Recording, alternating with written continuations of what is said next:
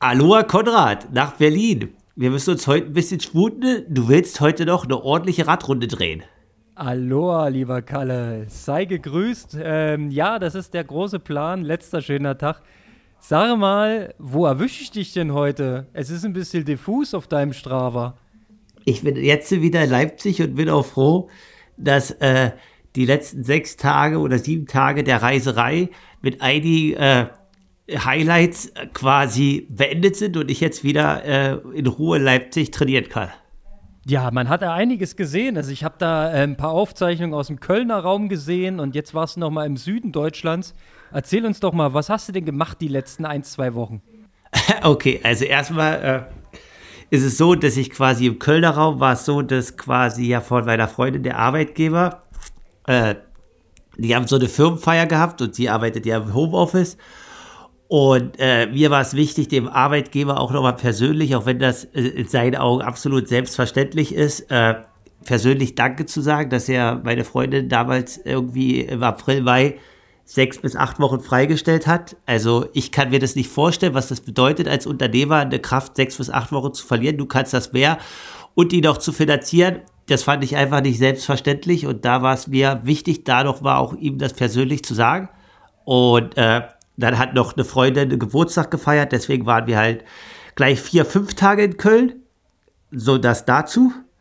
Und äh, danach ging es noch weiter, einfach äh, der Verein, die Triathlon-Füchse Osterburg, äh, wollten quasi mit mir noch was für die kommende Saison absprechen, weil ja jetzt dieses Jahr das nicht ganz so gut lief. Und äh, ja, der Vorstand ist neu, das sind alles berufstätige Leute und so weiter. Deswegen war es schwer für die äh, auch einen Termin zu finden.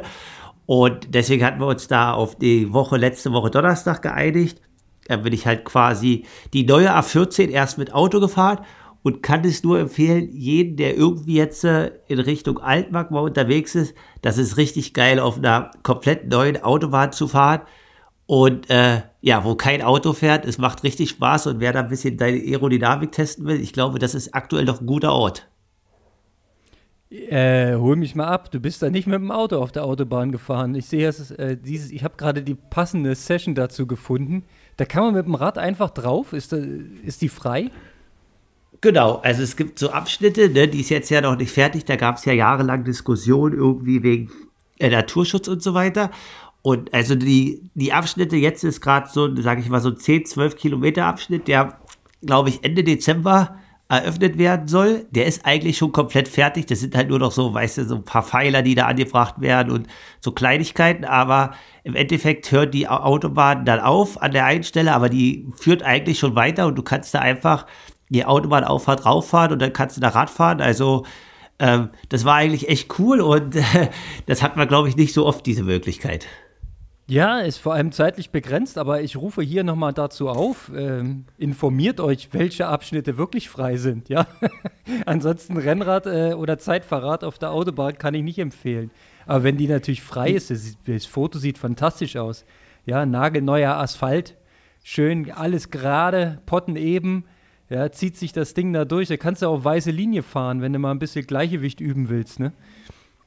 Genau. Und äh, jetzt um die um die Reise jetzt noch abzuschließen. Oh, und dann war ich jetzt äh, gestern, also wir nehmen heute am Mittwoch auf, am äh, Dienst, also am Montag hatte ich in der Uniklinik in München nochmal einen Termin. Da ging es darum, weil ich bin ja ambitioniert und möchte wieder schwimmen. Und äh, hatte ich quasi jetzt auch in den letzten Wochen so oder Monaten das Gefühl, dass das teilweise 1000 Ärzte, 1000 Meinungen nicht ganz ernst genommen wurde. Da bin ich dann quasi per E-Mail äh, an die HNO an die Uniklinik München herangetreten und habe halt quasi meine Wünsche oder Belange geäußert, habe dort einen Termin gehabt und äh, dann ist es so, danach hatte ich noch einen weiteren Arzttermin am Schliersee. Dort zu dem Arzt bin ich 2011 mal durch Philipp Flieger gekommen und äh, ja, zudem habe ich halt eigentlich ein sehr starkes Vertrauen, was seine Ansätze angeht. Also es sieht alles wieder gut aus und es geht auch schon im Training, aber wie sich jeder vorstellen kann, fehlen halt vielleicht noch ein, zwei Kleinigkeiten, die für jetzt äh, jemand, der nicht mehr Leistungssport machen möchte oder nicht mehr Triathlon, nicht ganz so wichtig sind, aber die für mich wichtig sind. Genauso halt das mit dem Abklären, dass ich wieder äh, Kraul schwimmen kann und den Kopf ins Wasser nehmen kann. Und das war eigentlich der Grund meines Ausflü Ausflugs nach Süddeutschland. Alles klar. Und was äh, sind das jetzt für Kleinigkeiten? Was muss man sich darunter vorstellen? Also wird dann nochmal gemessen, ob du noch ganz dicht bist oder wie muss man sich das vorstellen? Also im Endeffekt gibt es halt dann die Möglichkeit, also es war ja quasi einfach Drucktest, ne? Also unter Wasser entsteht ja anderer Druck und dann kann man natürlich auch gleich abschätzen, ne? wann man fliegen kann oder wann man wieder die Höhe kann. Äh, also einmal ein Drucktest, was wie der Körper halt in der Lage ist, jetzt aktuell Druck auszugleichen nach der Sache, weil das war ja auch der Grund, warum ich nicht mit äh, dem Flugzeug nach Hause konnte. Und, und wie das Ergebnis? halt jetzt ein halbes Jahr. Ich kann alles wieder machen. Ich sollte aber jetzt doch aktuell nicht Tiefsee tauchen. Da sollte ich mir doch ein bisschen Zeit lassen. Ja, gut, das kann man sowieso nicht empfehlen, ne? Also, seitdem dieses Tiefsee-Ding da zerquetscht wurde, ich, ich, für genau. mich wäre das sowieso nichts. so grundsätzlich. Aber ähm, kurzum, der Besuch hat sich gelohnt, war erfolgreich und du hast Freigabe. Ich, genau, und äh, die andere Sache ist, da wurde halt noch so Nasensekret genommen. Da können dann halt Stoffe extrahiert werden, wo man halt sieht, was da drin ist. Ob das halt wirklich alles nur Nasensekret ist oder ob da noch was quasi Rückstände oder irgendwelche Lecks sind von Hirnwasser. Alles gut, hat sich gelohnt, war viel Aufwand. Ich habe eigentlich auch keinen Bock mehr in irgendwelchen Kliniken zu sitzen, aber wie du halt sagst, es hat sich gelohnt, war sinnvoll und bin dafür dankbar. Na, sensationell. Na, das waren ja gute Ausflüge, ja. Und ähm, nochmal auf die erste Geschichte zurück. Ähm, ja, finde ich spektakulär von dem Arbeitgeber von deiner Freundin, ähm, das so freizustellen und so empathisch zu reagieren in der Situation. Weil wahrscheinlich hat er ähm, erkannt, dass das, ja, ich will es jetzt mal nicht überdramatisieren, aber dass es schon überlebenswichtig war, äh, dass sie dabei war und sich um dich gekümmert hat wir, wir haben ja alles im Detail schon ausgekaut, dass es auch brisante Situationen gab und es war schon wichtig, ja. Und ähm, aber dass man das von außen so erkennt und dann so flexibel reagiert, Chapeau, ähm, finde ich super gut. Also hätte ich mich auch persönlich bedankt. Hast du richtig gemacht. Ja, also äh, er, er hat, glaube ich, nicht mehr damit gerechnet, aber wie gesagt, also ähm, ja, ich kann es mir halt nicht vorstellen, was das für eine Verantwortung ist, weil ich es nicht habe, aber so wie du halt sagst, kann man da reagieren, aber aktuell ist ja trotzdem, jede Firma hat halt viel zu tun, ist viel Stress und so weiter. Und da einfach, so wie du halt sagst, dann trotzdem die menschliche Komponente in den Vordergrund zu stellen, das war mir halt einfach nochmal wichtig. Ja, also ich sag mal so, in, wenn, wenn man die Situation erfasst, müsste man schon ein ziemlicher Assi sein, zu sagen, nee, komm bitte zurück nach Deutschland, du musst jetzt arbeiten. Ja, also die, die Situation war ja einzigartig und mit besonderen Umständen, ja, und wenn du dann äh, ähm, im Nachgang noch dran denkst, ähm, dass da auch Nachwuchs im, im System war, äh, das ist ja noch eine Dramatik, die da noch dazukommt. Also das ist ja, ihr seid ja nicht einfach nur ein Paar, sondern das ist ja schon, das wird ja eine Familie. Genau, nee, aber wir können das jetzt äh, alles klar, nee, definitiv und äh, aber das war auf alle Fälle cool, äh, mit ihm darüber zu sprechen, ihm auch das erste Mal persönlich kennenzulernen, weil sonst lernt man ja jetzt auch nicht den Arbeitgeber seines Lebensgefährten oder Lebensgefährtinnen kennen. Ähm, hat auf alle Fälle Spaß gemacht und äh, Köln ist auch immer mal eine Reise wert. Ja, sagt man so, ne? Äh, ist ja auch eine Triathlon-Hochburg. Ähm, da kann man ja auch nicht meckern. Da ähm, hast du sicherlich auch den einen oder anderen gesehen, getroffen. Vielleicht habt ihr auch zusammen trainiert. Ähm, Sieht man jetzt aus dem Strava nicht, aber die Möglichkeit, da jemanden über den Weg zu laufen, ist ziemlich groß. Das stimmt, was aber relativ, also wenn man irgendwo hinkommt, also da muss man auch in Berlin ist es wahrscheinlich ähnlich, da muss man dich auch fragen, erstmal eine Radstrecke zu finden in Großstädten, die nicht befahren ist und da die ganzen kleinen Tricks und Wege, ah, da braucht man eine Weile, da reichen vier, fünf Tage nicht aus. nee, das reicht nicht aus, ja. Naja, gut, aber du hast genau. so ein bisschen die, die Hood äh, erkundet. Ähm, das ist ja das Schöne in deinem äh, Profisportler-Dasein. Du kannst ja überall trainieren ja, und kannst dann auch immer mal was Neues entdecken. Und ähm, genau. was ich noch abrundend dazu sagen wollte, ähm, mir ist aufgefallen, dass du ja jetzt viele, viele Monate lang ähm, ein Beineschwimmer geworden bist. Und im Gegensatz dazu bin ich ja seit ungefähr zehn Monaten gar kein Beineschwimmer mehr, weil ich nach wie vor meinen Halswirbelsäulenback drin habe und der nicht besser wird. Äh, das heißt, ich kann den Arm nicht vornehmen, um entspannt Beine zu schwimmen. Ähm, was hast du für Gefühl? Hast du Fortschritte gemacht im Beineschwimmen? Was sagt die Wasserlage? Merkst du schon was? Ja, also ich denke, da ist auf alle Fälle was passiert. Also grundsätzlich äh, ist es jetzt natürlich daran, das auch zu übertragen. Ne? Das ist ja trotzdem noch eine koordinative Leistung. Ähm, wie du vielleicht auch auf Strava gesehen hast, ich bin die letzten Wochen schon rückgeschwommen. Also das ist krass. Es ist alles noch möglich und das ist erstmal das Gute, aber es ist halt jetzt auch noch nicht schnell und die Kondition im Wasser äh, in der Gesamtlage ja, ist halt einfach noch ausbaufähig. Aber denk, äh, grundsätzlich ist das beide Schwimmen deutlich stärker geworden und äh, ja, daran geht es halt jetzt weiter zu arbeiten ne? und das Graue schon mit aufzunehmen. Definitiv. Wahrscheinlich musst du jetzt deine Ärmchen mal wieder ein bisschen in Schwung bringen. Ne? Das ist äh, das Besondere am Schwimmen. Da braucht man halt nicht nur die Beine, obwohl die sehr wichtig sind, aber die Arme sorgen natürlich auch entsprechend für Vortrieb. Und ja, da hilft bloß machen, machen, machen. Und so ein paar Grundlagen kann man ja auch legen. Äh, kann ich auch eine kleine Anekdote erzählen. Äh, mein Sohnemann als kleiner äh, Kanu-Rennsportler hat mich krafttechnisch schon weit überholt. Der macht halt äh, locker flockig 15 Klimmzüge. Habe ich mich animiert gefühlt, mal zu testen. Und ich kam nur noch auf vier. So, jetzt hat mich der Ehrgeiz gepackt. Und ich habe mir so eine kleine Zugseilunterstützung für die Klimmzugstange gebaut. Und versuche jetzt Klimmzüge zu trainieren. Aber ich sag dir, das ist kein Vergnügen, wenn du so weit unten bist. Eieiei, aber 10 sollte man schon können, oder? Oh, 10 am Stück, ja, aber aktuell wird es wahrscheinlich auch, wenn im halben Jahr die Arme nur am Fahrradlenker halten, werde ich auch nicht auf 10 aktuell kommen. Aber ich sag mal so, ja, 10, dann hast du auf alle Fälle erstmal eine gute Schulter-Nackenmuskulatur und äh, kannst das Schwimmen auch gut entwickeln. Ja, ja. Also mein, meine alte Predigt, ne? die Grundübungen, die man schon vor vielen, vielen Jahren entdeckt hat, was fürs Schwimmen und generell für den Sport immer gut ist, in Klimmzüge, Liegestützen und vernünftige Kniebeuge. Also wer das beherrscht, na, der ist auf jeden Fall halb fit. Da kannst du einiges mitmachen. Aber das muss man auch machen. Das ist halt so ein Ding, ne? Naja, aber ähm, so ein bisschen Beschäftigungstherapie mit Liegestütz und Kniebeuge kann man ja auch sehr gut vor dem Fernseher machen. Und äh, am Wochenende steht uns ja wieder eine lange Nacht vor dem Fernsehgerät bevor. Hast du dir schon den Sonntag freigenommen? Wie sieht's denn aus, deine Planung? Oder läufst du doch noch Halbmarathon Leipzig? Ja, das weiß ich noch nicht. Also, wenn denn, äh, war gestern die Diskussion, ich hatte gestern einen Anruf, weil dort in Zukunft eventuell was Cooles entstehen soll äh, in Leipzig. Und äh, ihr könnt alle gespannt sein, ob ich nicht auch beim Leipziger Halbmarathon starten möchte.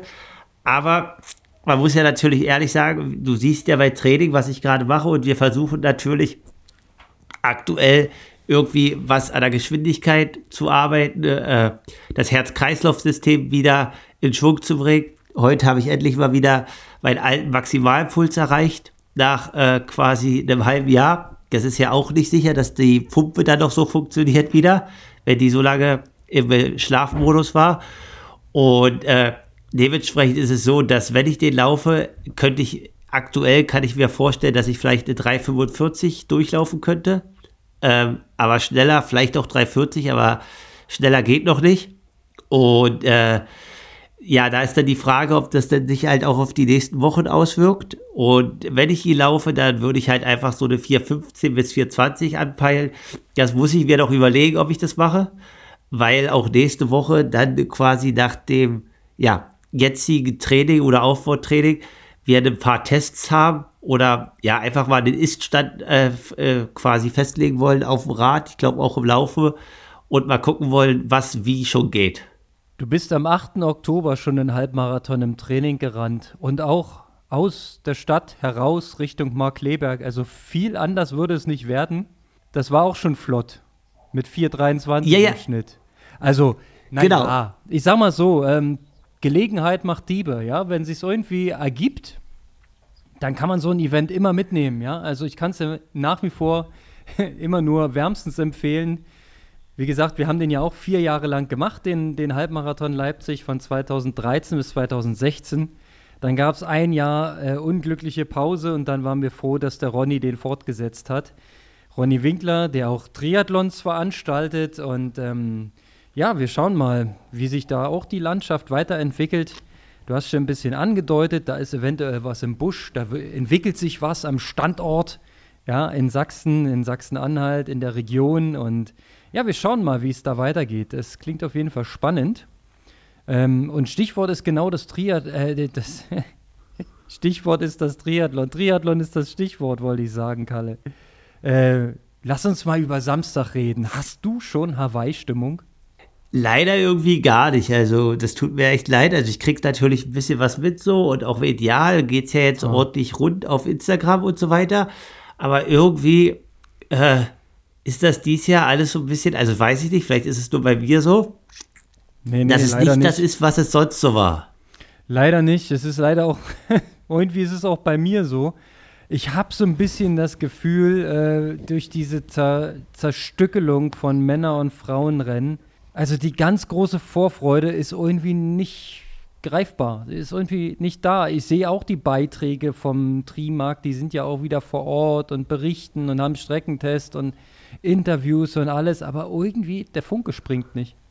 Es ist total bitter. Also ich glaube schon, dass dann in, in, in kurzer Sicht wird es dann schon knacken, ja, wenn ich dann am Samstag im Fernseher einschalte und die ARD live überträgt, ähm, ja, zumindest im Stream, ich weiß noch nicht genau, ob auch im Analogfernsehen.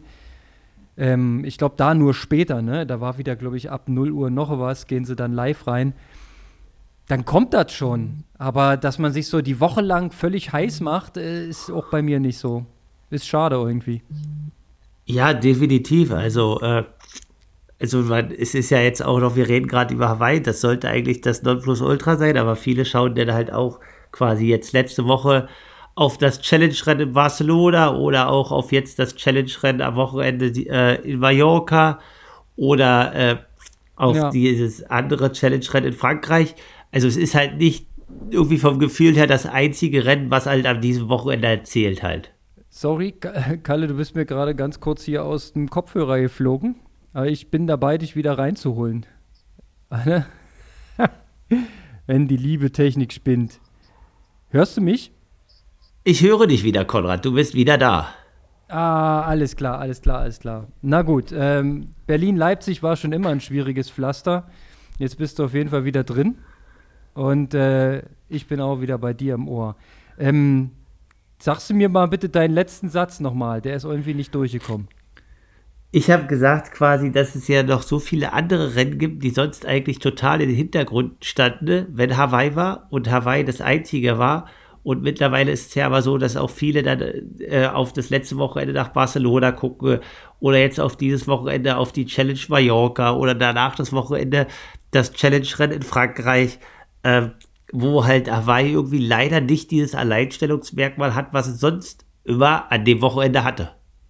Ja, genau so geht es mir halt auch. Ne? Man hört so hier und da, wo die Herren jetzt noch an Start gehen ähm, von den Damen hört man entsprechend weniger, weil die natürlich alle Fokus auf Hawaii haben, zumindest die, die dort sind und qualifiziert sind. Und ähm, ja, also ich muss aber auch zugeben, dieses Rennen da in Frankreich, dieses Challenge-Rennen, wo jetzt, glaube ich, Mika Not auch noch seinen Start angesagt hat, das, das äh, versprüht schon ein bisschen mehr Aufregung. Aber ich glaube, wir unterschätzen das Frauenrennen am Samstag. Das wird schon der Knaller. Ja, wir sind ja letztes Mal schon die Starterliste durchgegangen.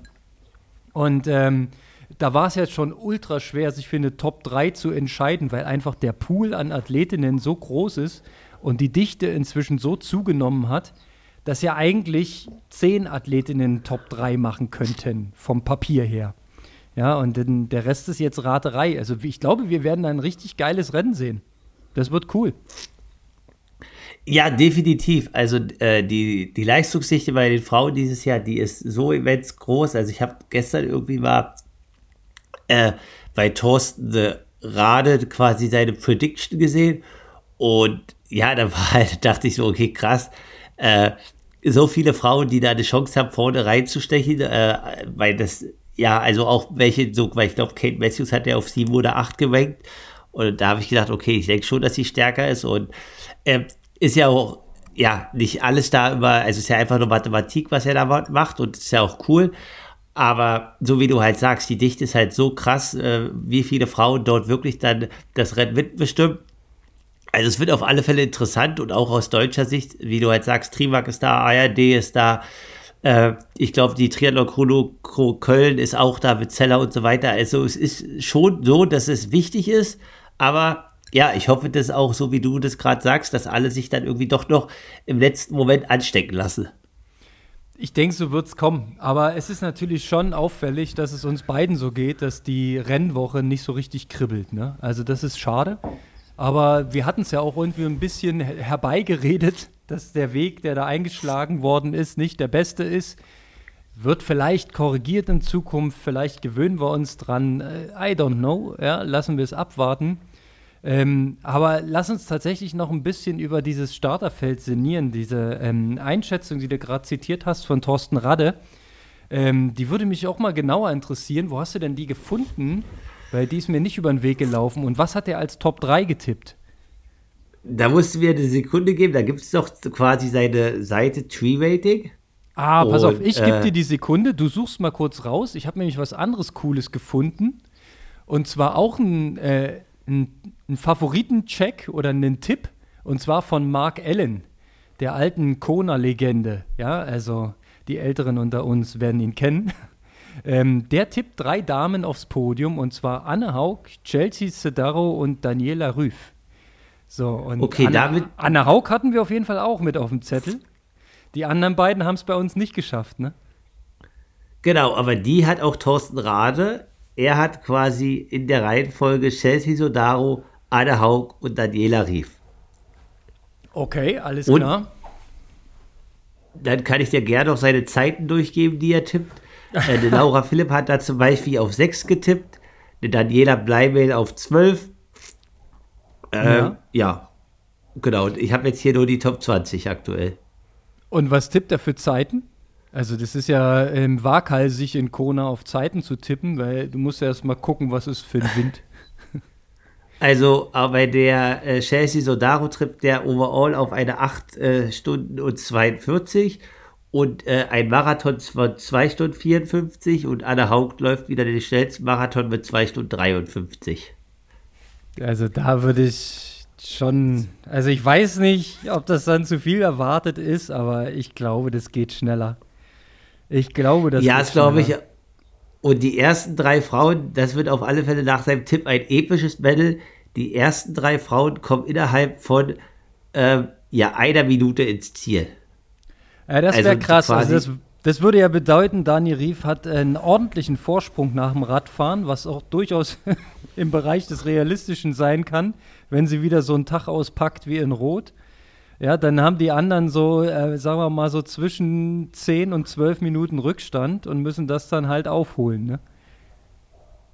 Ja, aber wie gesagt, also da sind ja, glaube ich, auch noch ein paar andere Frauen da, ne? Also jetzt hier zum Beispiel die Taylor Nipp oder Lucy Charles, die sind hier auf 4 und 5 getippt. Aber ja. auch die äh, haben wir sich stark vorbereitet oder auch, wie du letzte Woche im Podcast schon gesagt hast, Laura Philipp ist eine ganze Weile schon auf Maui. Also es geht definitiv heiß her in dem Rennen. Also jetzt, wo wir drüber reden, das, das wird schon geil. Also gucken wir uns das Ding an und voller Fokus aufs Frauenrennen hatten wir ja letztes Jahr schon, da waren die ja an zwei verschiedenen Tagen. Aber trotzdem war der Gesamtspirit natürlich da noch ein bisschen elektrifizierender, weil du eben Männer und Frauen und dementsprechend doppelt so viele Stories, doppelt so viel äh, Hintergrund und Interviews und äh, die ganzen Breakfasts Swiss Bob, äh, die du dir da angucken konntest.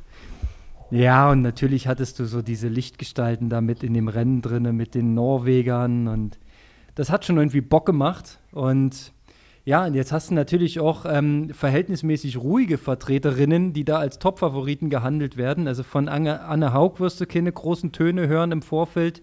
Dani Rief ist jetzt auch nicht unbedingt äh, dafür bekannt, dass sie da äh, die, die großen Sprüche macht.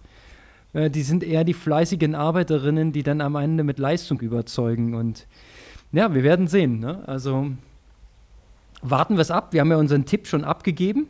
Der steht nach wie vor. Oder hast du jetzt noch irgendeine kleine Änderung, weil du irgendwelche Hintergrundinformationen bekommen hast, dass wir die ein oder andere Athletin weiter vorziehen müssen? Nee, äh, also eigentlich nicht. Äh, da sind jetzt keine Hintergrundinformationen. Aber ja, ich habe jetzt nebenbei, weil du mich hier jetzt angestachelt hast, quasi äh, die, die Starterlisten anzugucken und zu dem Thema Dichte bei Frauen äh, ist halt auch zu sagen, also ja, vielleicht müssen wir auch auf das letzte Wochenende noch mal kurz zurückgucken dann, ne? Challenge Barcelona. Keine Ahnung, wie viele Profis dort schon wieder am Start waren, aber es war ein richtig großes Feld. Und jetzt habe ich aus Spaß einfach mal schon weiter Voraussicht äh, nach dem Hawaii-Wochenende die Startliste für den, Sieb äh, für den Ironman Portugal aufgewacht und dort sind ganze 70 Profi-Männer schon wieder am Start. Also auch hier in Europa ist es so wie in Hawaii, die Leistungsdichte ist immens hoch in jedem Rennen. 70 Profimänner. Das ist ja unglaublich. Ja. Also ich habe schon ein paar Announcements gehört, die da starten wollen. Das waren schon so an die 10, die ich so mitbekommen habe. Aber 70 ist natürlich eine Number. Das ist natürlich äh, äh, unglaublich viel. Ähm, und am Ende geht es wahrscheinlich um ein Slot für Hawaii. Nee, es gibt, äh, es gibt zwei Slots. Nee, für Hawaii, für Hawaii. Zwei Stück, okay. Zwei. Stück. Und wir hatten ja auch letzte Woche Rasmus Van Zixen am Start. Ich weiß nicht, ob du schon reingehört hast er möchte ja auch einen dieser Slots. Definitiv, ja. Und ähm, wir haben ja so den ein oder anderen Edelfan, der nicht überzeugt ist von äh, Rasmus. Ich wünsche, ich wünsche eine äh, Image-Korrektur, indem er einfach einen rausknallt. Ich finde ihn halt wirklich trainingstechnisch so crazy. Ähm, die, ja, da, da, gehen die Meinungen halt auseinander, aber das ist halt wirklich durchexerziertes Schwellentrainingskonzept. Ähm, das, ist, das muss auch mal belohnt werden, ja, weil ich glaube, das ist richtig harte Arbeit. Ja, wenn du da deine 30 Kilometer in nahezu Race Pace äh, ähm, läufst nach dem Radfahren, einfach nur um zu gucken, ob du dich dabei wohlfühlst und ein bisschen Nutrition drin behältst, das ist schon hart, ne? Oder äh, die, die überlange Radausfahrt da hat er sinngemäß kommentiert, ähm, dass er äh, die ein bisschen zu locker gefahren ist. Ja, und dann guckst du drauf und siehst, okay, das waren halt sechs Stunden in einem 37er Schnitt. Okay, ein bisschen zu locker. Hm. Okay, ja, äh, kann man mal so stehen lassen. Also ich bin da auch schon mega gespannt, was da rauskommt. Aber 70 Profis sind halt auch 70 Chancen und wir wissen, die Luft ist dünn. Ne? Also das kann schnell mal so oder mal so. Du brauchst den Top-Tag. Genau. Und Top-Tag hatten auch äh, aus unserer Region zwei Athleten letztes Wochenende. Willi Hirsch, jetzt muss ich ganz kurz überlegen, auf Platz 3. Äh, startet zwar für das Pro Team One wird, kommt ja aber aus äh, Halle oder trainiert dort äh, bei der Challenge Barcelona und Caro Pole auch auf 2. Also quasi auch aus sächsischer Sicht oder sachsen-anhaltinischer Sicht ein erfolgreiches letztes Triathlon-Wochenende.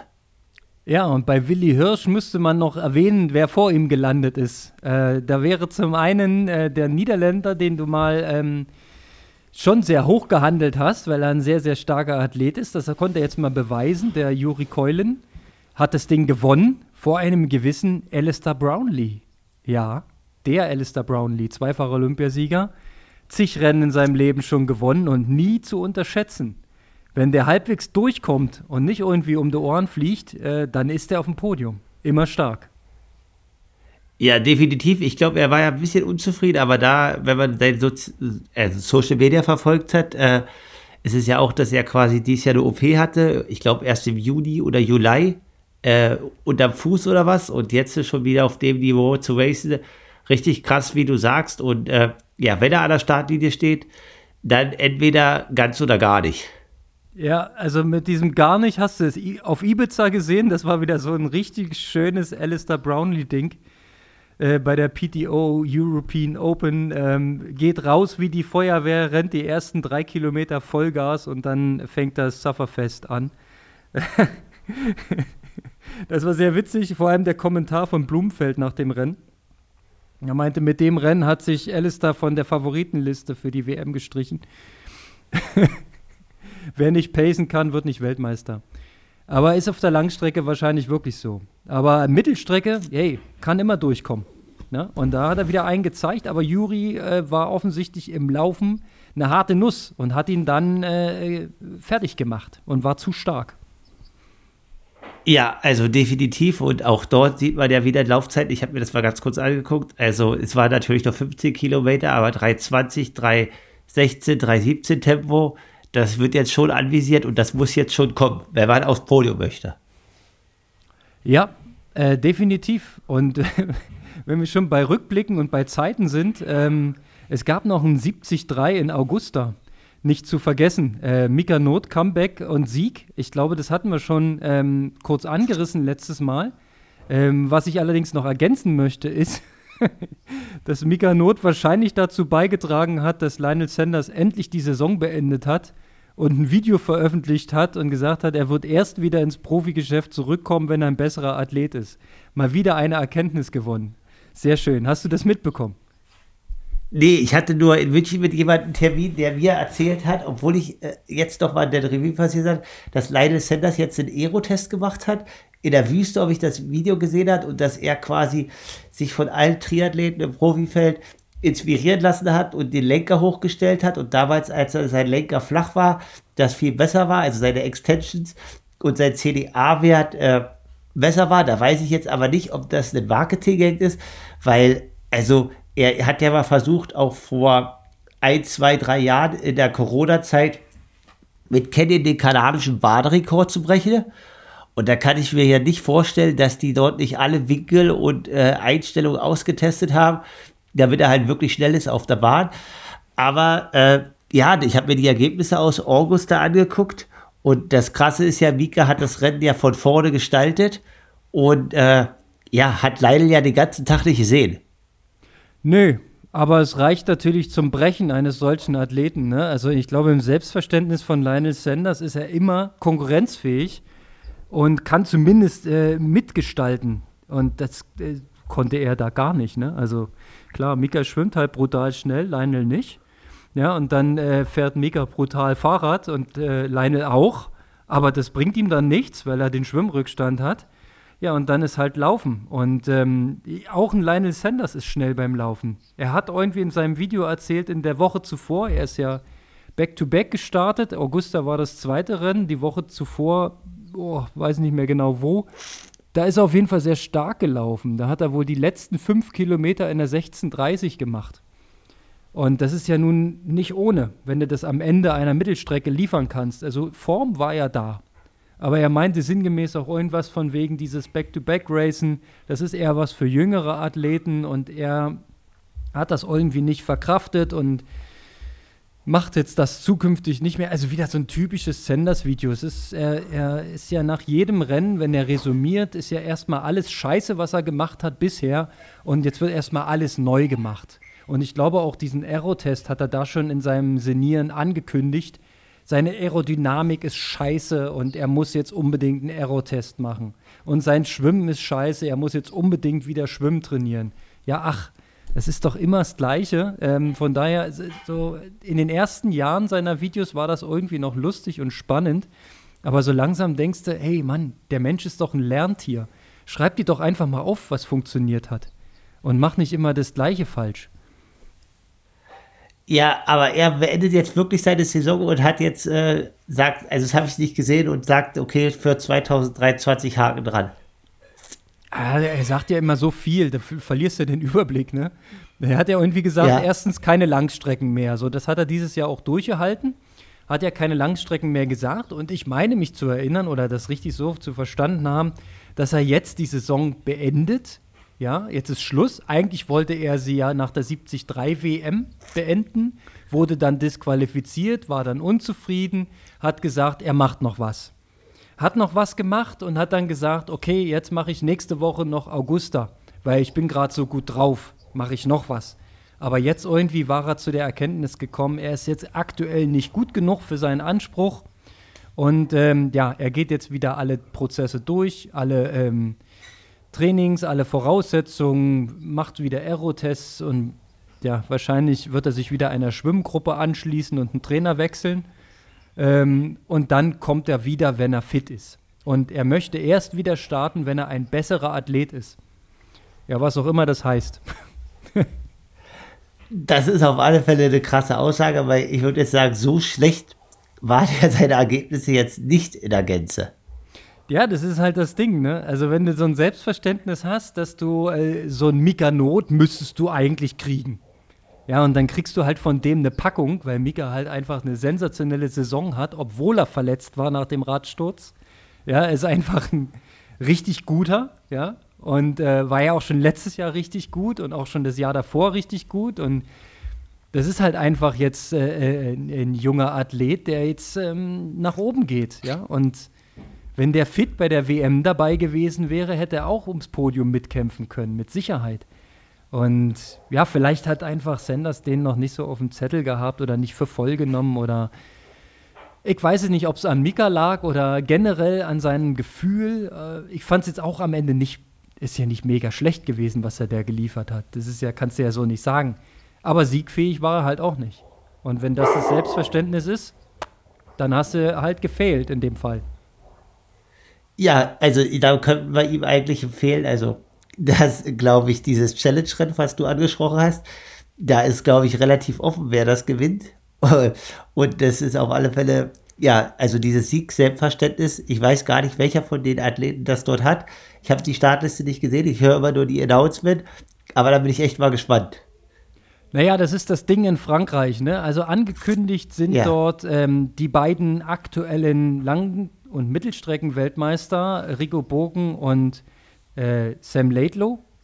Und dazu kommt Frederik Funk und jetzt wohl auch Mika Not. So, und die vier allein äh, sind ja schon mal ein Wort. Und dann wird sich mit Sicherheit noch das ein oder andere dazugesellen.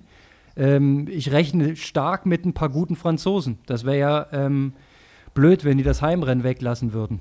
Also da kann man bestimmt noch gespannt sein und dann wird das ein Kracher. Und es ist auch nicht mehr so lange hin. Ne? Ich bin ähm, mit dem Kalender gerade nicht ganz so sicher, aber es könnte auch vielleicht parallel zu dem Ironman Portugal oder die Woche drauf.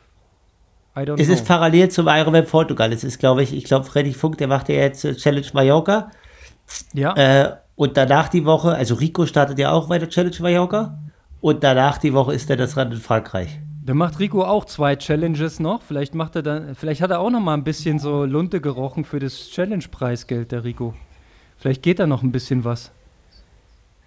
Ja, also ich, gut, ich weiß nicht, ich glaube, er hat erst, das sind erst zwei Challenge-Rennen, ich bin jetzt nicht ganz drin, wie viel Rennen du brauchst dort, aber ja, klar, also wenn du da zweimal vor dabei bist und die in Frankreich, die, äh, das Rennen äh, hat auf alle Fälle, ja, die investieren ja sehr viel, äh, dass die ganzen Athleten dort kommen, weil sie ein starkes Starterfeld haben wollen und wird auf alle Fälle interessant, wer dort vorne ist. Ja, ich glaube, bei den, beim Challenge-Ranking kannst du ziemlich viele Rennen einsetzen. Das war ja äh, der Grund von Freddy Funk zu sagen, er braucht noch mehr Rennen.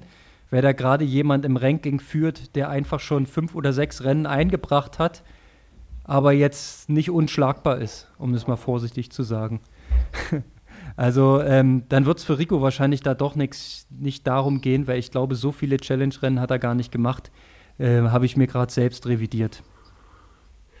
Genau, aber bei dir, Konrad, welche Rennen jetzt, äh, du sagst es mir vorhin, äh, du kannst, hast keine Laufbeine, bist nicht lauffit, willst Radfahren. Gibt es noch was im Oktober, November, wo wir dich an der Startlinie sehen werden? Definitiv nicht. Äh, nee, ganz klar, ich bin ähm, ich bin tatsächlich in der, wie soll man sagen, am, am Anfang einer Trainingssaison. Ich habe mir jetzt gerade wieder meinen Trainingsplan scharf gemacht, habe mir meinen Jahresplan ein bisschen gestellt und habe schon mal so ein bisschen geguckt, was ich so für Wettkämpfe machen könnte äh, im nächsten Jahr. Aber für dieses Jahr sehe ich mich da nirgendwo mehr an der Startlinie. Ich habe echt in, in den äh, vier, fünf Wochen, wo ich quasi ähm, ohne Trainingsplan so ein bisschen Sport nach Lust und Laune gemacht habe, habe ich verhältnismäßig wenig trainiert, selbst für meine Verhältnisse recht wenig, so äh, manchmal nur drei Stunden die Woche. Und ähm, ich merke das brutal. Also das ist, ich, bin, ich war gestern locker laufen und da war gar nichts locker. Also das ist ähm, unschön, fühlt sich das geradezu an. Und ja, also jetzt heißt es einfach mal wieder ran an die Basics.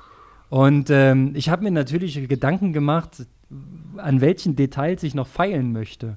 Und ich habe da äh, tatsächlich im Laufen nochmal zwei Punkte ins Visier genommen, äh, wo ich glaube, dass ich meine Laufgeschwindigkeit noch einen Tacken erhöhen kann. Dann verrat uns die gerne mal. ich habe auf deine Frage gewartet, natürlich. Ähm, ähm, die eine Baustelle, ich äh, merke, dass ich ein bisschen äh, Potenziale noch erschließen kann in der Schrittlänge. Ja, ich glaube, dass ich zu kurz bin, weil die Hüfte zu, ähm, zu sehr geschlossen ist beim Laufen. Ja, und ich die Hüfte mehr strecken müsste. So dieses, wie man bei Läufern manchmal so sagt, sowas wie hohe Hüfte oder so, ne, dann äh, da möchte ich mit ein paar Dehnungsübungen so äh, diesen Hüftstrecker, äh, Hüftbeuger, den möchte ich strecken und ein bisschen dehnen, dass der ein bisschen länger wird, in der Hoffnung, dass ich die Schrittlänge größer kriege.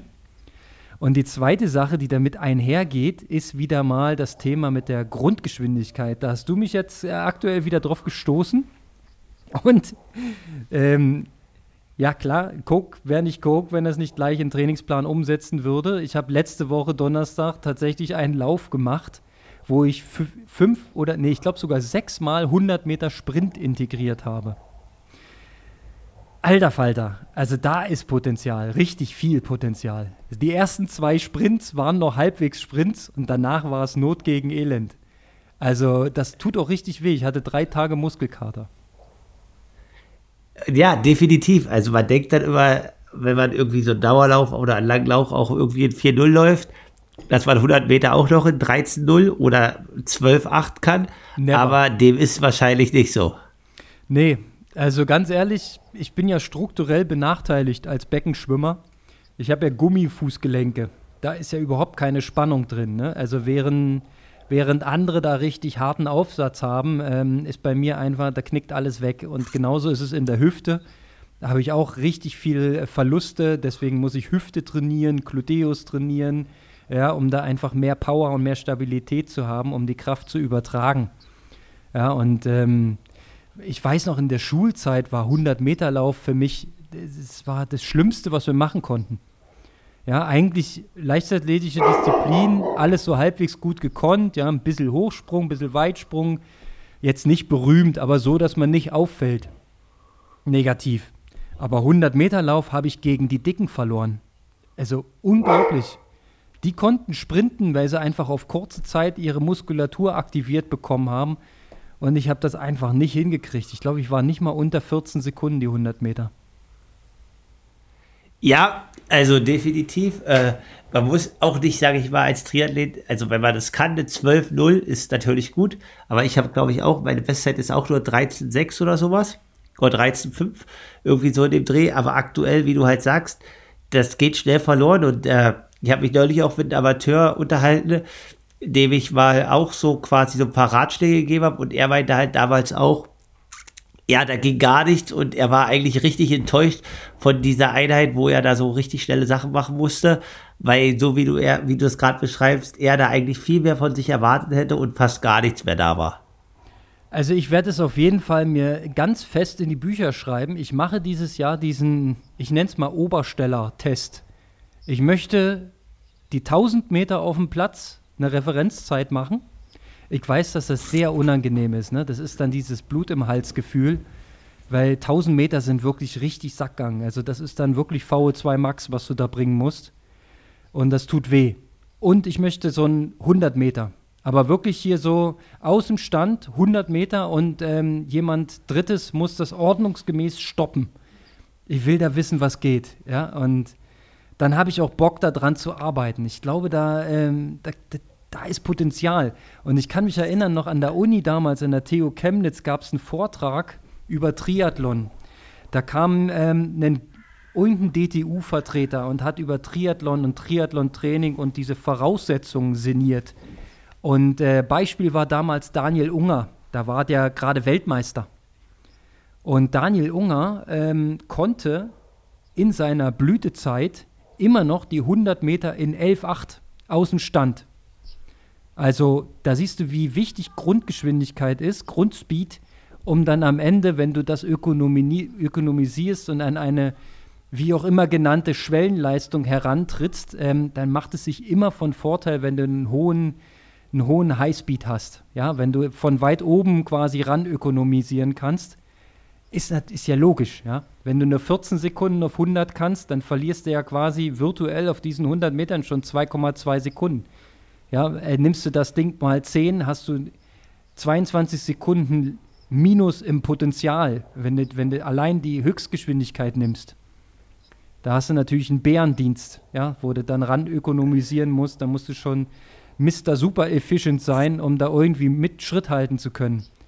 Ähm, von daher ist das immer eine Stellschraube und ja, auch im etwas fortgeschrittenen Alter glaube ich daran, dass man da noch was zurückholen kann. Kann natürlich auch sein, dass ich da einem Trugschluss äh, unterliege, aber ich würde es gern probieren. ich kann ja berichten. Ich glaube, ich glaube, es wird funktionieren. Also was zurückzuholen, ob man es ganz so spritzig hinkriegt, äh, wie das jemand hinkriegt in der Jugend, das weiß ich nicht, aber definitiv äh, ist da auf alle Fälle noch was da. Man muss es dort trainieren. Ich glaube, das wird halt dann immer vernachlässigt.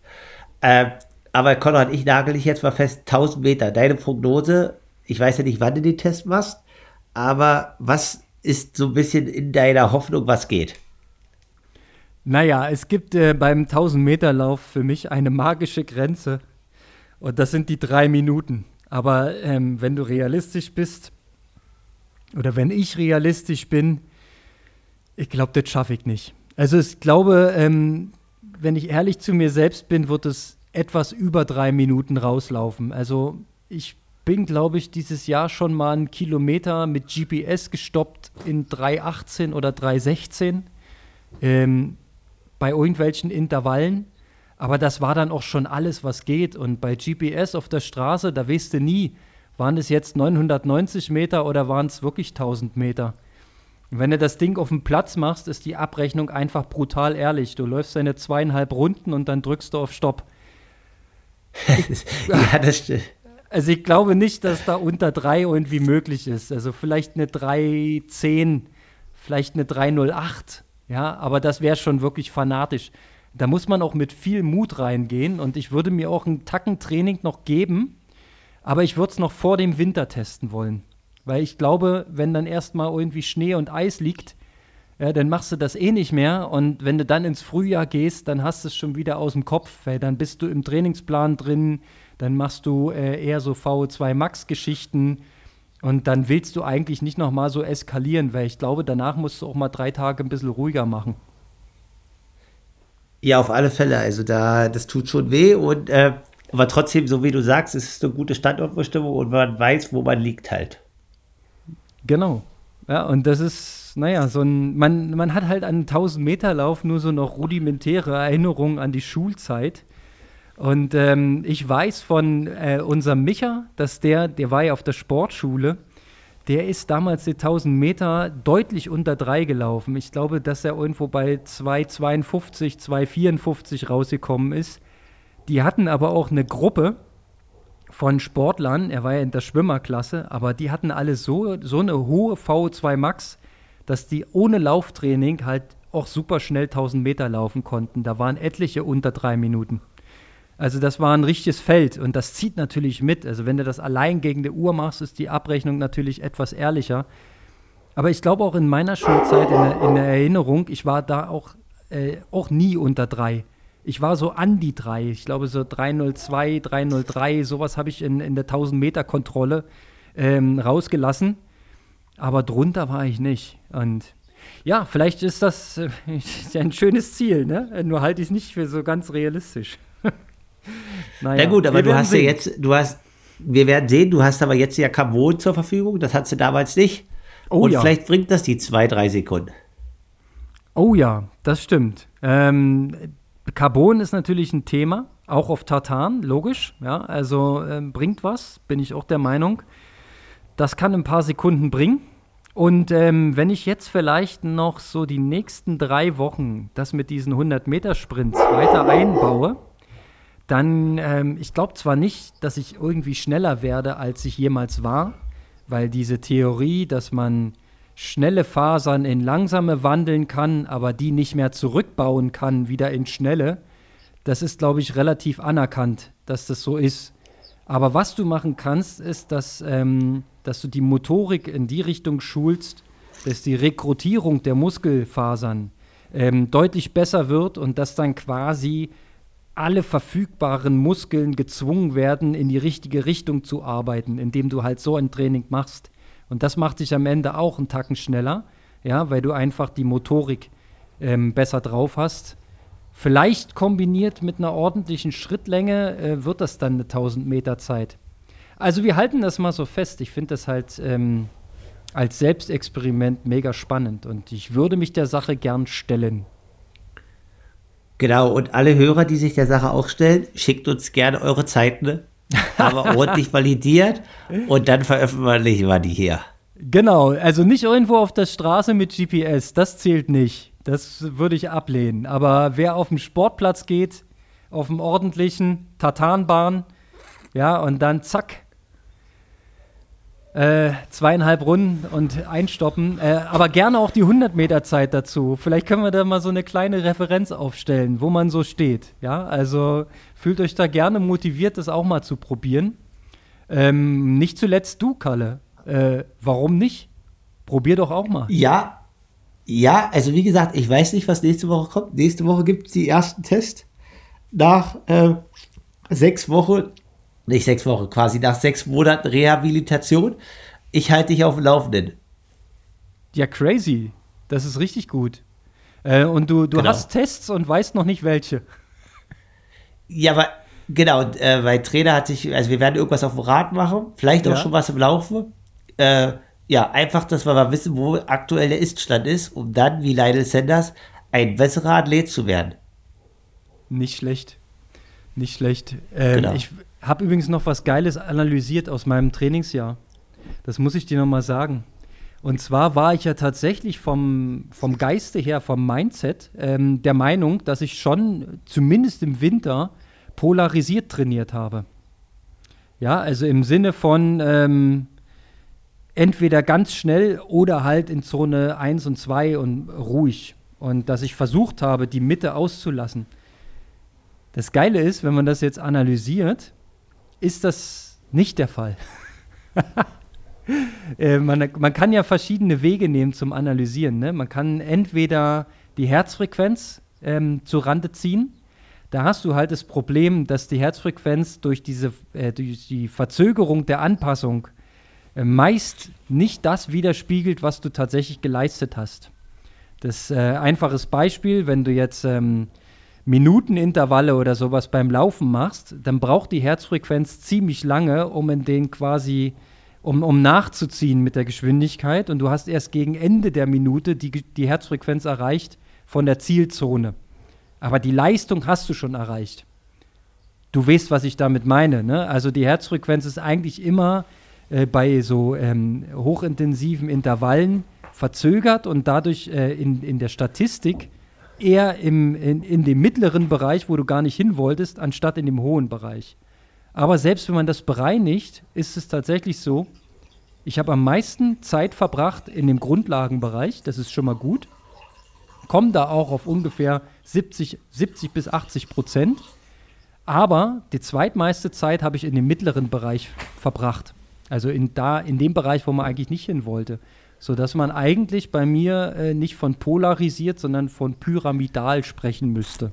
So ist der neue Fach, Fachbegriff. Zumindest benutzt den der Dr. Zeller so und nehme ich natürlich mit. So, dann habe ich geguckt, jetzt kann da nicht sein, ne? Dann habe ich geguckt, wie sieht es denn aus bei der äh, Power auf dem Fahrrad? Ja? Das ist ja eine sehr valide Kenngröße. Müsste doch eigentlich dann entsprechend ne, polarisiert anzeigen, weil da habe ich entweder hochintensive Intervalle oder halt braves GA-Training gemacht. Aber auch da Pustekuchen. Sau viel Bereich äh, in Zone 3 und 4, wenn du so ein 6-Zonen-Modell nimmst, also quasi in dem mittleren Bereich, habe ich 28 Prozent verbracht. Also eigentlich und das ist deutlich. Das ist sehr viel, ja. Ja. So, und in dem hochintensiven Bereich habe ich es dann auf 7% gebracht.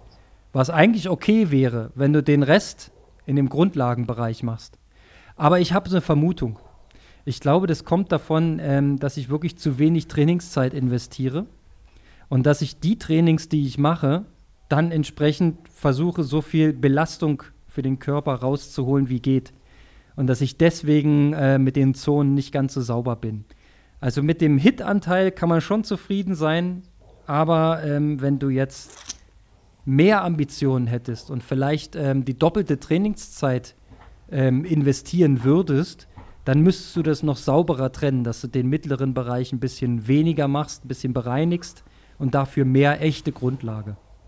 Aber ähm, ich, ich bin noch drüber und gucke mir die Zahlen noch mal ganz genau an und schau mal, ob ich irgendwas ändern müsste. Aber eigentlich lief es ja dieses Jahr ganz gut. Von daher, vielleicht ja, funktioniert es bei mir. Dann wird es nächstes Jahr sogar noch besser. Und äh, ja, du kannst uns ja das nächste Mal abholen, wenn du dann schon deine Events und deine äh, quasi deinen Race-Kalender geplant hast und äh, was du dann weiter im Training noch umstellen wirst. So sieht's aus. Ich, ich bin in der Planung drin. Ich habe schon mal ein bisschen geguckt. Äh, hast du auch schon ein bisschen geguckt? Hast du schon Ideen? Wenn ich fit bin und alles gut läuft, äh, würde ich gern im Mai in Exo-Provence starten. Was vorher kommt, schauen wir, aber das ist so ein bisschen mein, meine Zielstellung, die ich habe. Das ist gut. Back to the roots. Äh, du hast mal gesagt, Ex ist immer eine Reise wert. Richtig, genau. Und das wäre echt cool. Da würde ich mich echt freuen, wenn das klappt. Nice. Das ist schon mal ein gutes Ziel. Ja, man muss sich ja so äh, äh, in der, in der, im mittleren Zeitsegment Ziele reinstecken, wo man dran arbeitet und sich dran äh, macht. Das ist, äh, Mai ist eine gute Perspektive. Ich glaube, ich würde auch im genau. Mai so die ersten Wettkämpfe machen. Vielleicht noch einen im April, wenn sie es anbietet. Mal gucken. Ich habe da was gesehen. Ja. Moment. Muss ich gleich mal gucken, wann der genau war. Kann ich ja schon mal verraten. Genau, ich habe festgestellt, ähm, die deutschen Meisterschaften im Duathlon finden in Halle statt. Ja. Soll, sollte, ich mal wieder, sollte ich mal wieder Duathlon machen? Das tut aber mehr weh als Triathlon, ne? Das weißt du doch, ne? Aber dafür sind die Distanzen kürzer, habe ich gesehen. Da gibt es irgendwas mit 3,28,5. Das ist doch machbar. Ja, wie, ist machbar, aber du weißt, dass der erste Lauf schon All-Out ist und danach geht es aufs Rad und dann kommt nochmal ein All-Out-Lauf. Muss man das so machen? Nee, ja. aber machst du definitiv so. okay, ich nehme deine warnenden Worte hiermit zur Kenntnis. Wie will sie? Okay. Genau. Mal sehen. In dem Sinne, Konrad, viel Spaß auf der Radrunde. Oh yeah. Äh, heute ist letzter schöner Tag für alle, die es verpasst haben. Ja, also gehören tut man uns am Freitag. Vorgestern war der letzte schöne Tag.